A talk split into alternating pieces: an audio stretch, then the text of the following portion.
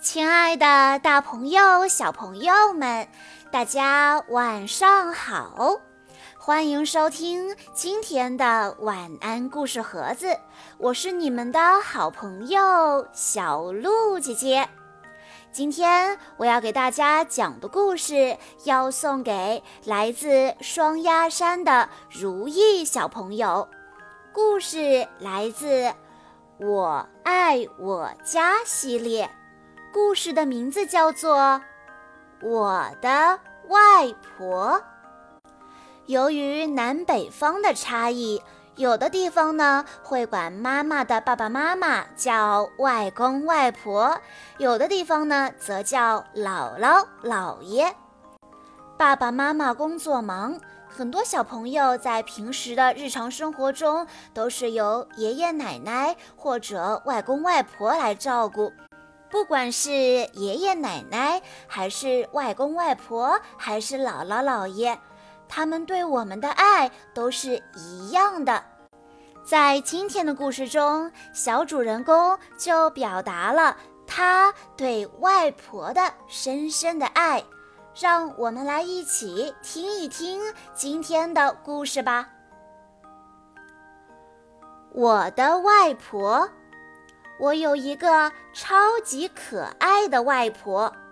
每天当我睁开眼睛，第一眼看到的总是她那双笑眯眯的眼睛。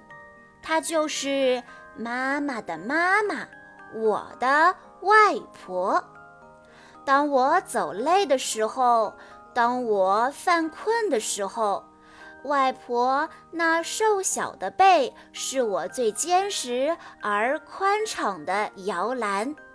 在背上，我爬过无数次台阶；在背上，我无数次熟睡过。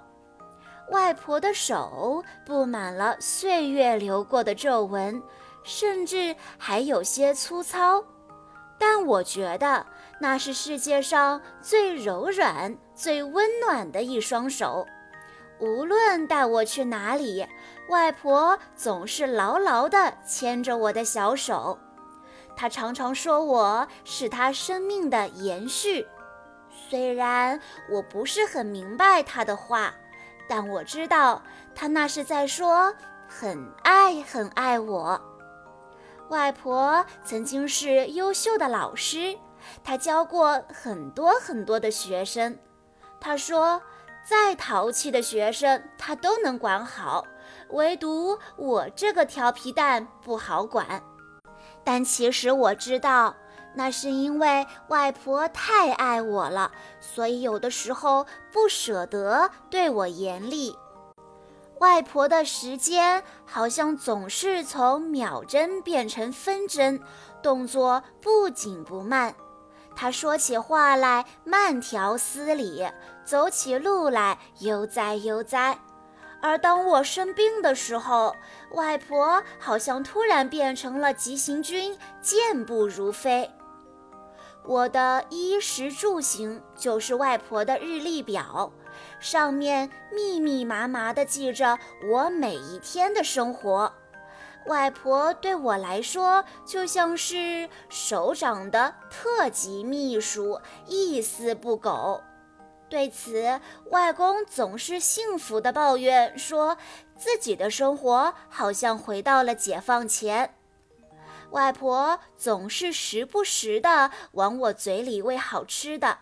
让我知道了，有一种饿叫外婆觉得我饿。外婆，我都要变成小胖猪了，再胖下去都看不出我是站着的还是躺着的了。但是我知道，这其实是因为外婆爱我，她想把这世界上所有最好吃的东西都留给我吃。天只要稍微一冷。外婆总是里三层外三层的给我套衣服，让我明白了有一种冷叫外婆觉得我冷。其实我知道，外婆是担心我着凉生病，所以才会把我打扮得像个小棉熊似的。到游乐场玩的时候，外婆在一旁不停地嘱咐我要注意，要注意，让我感受到有一种危险，叫外婆觉得我危险。但其实我知道，外婆是担心我会不小心受伤，所以才会总是那么紧张的、目不转睛地看着我。外婆喜欢给我读书、讲故事。她想让我知道更广阔的世界。外婆总是说：“一个人知道多大的世界，才能走多远的路。”我知道，外婆对我充满了期望。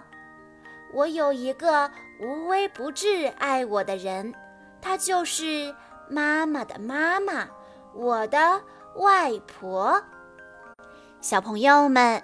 在听完了今天的故事之后，你有没有想起你的外公外婆或者爷爷奶奶呢？在你的心里，他是一个怎样的人呢？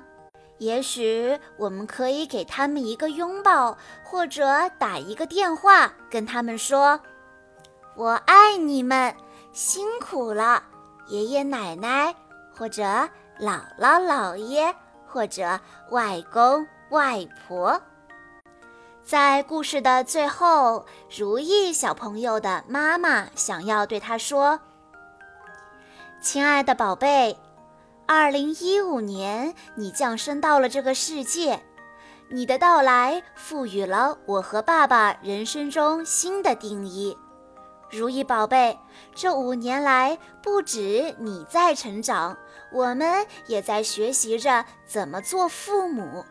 我们很庆幸，今生上天可以把你赐予给我们，也很欣慰你是一个好孩子。你善解人意、善良、懂事，知道照顾长辈、替大人分忧。你努力刻苦，知道为自己的学习而努力。但宝贝，你要知道，人生的路还很长，没有任何一个人是可以顺风顺水的。希望你可以一一越过，勇往直前，在生命的长河中不计较得失，不和任何人攀比。你要记住，你是最棒的。好啦，以上就是今天的全部故事内容了。感谢大家的收听，更多好听的故事，欢迎大家关注微信公众账号“晚安故事盒子”，也欢迎家长朋友们添加小鹿姐姐的个人微信：三幺五二三二六六一二。我们下一期再见喽！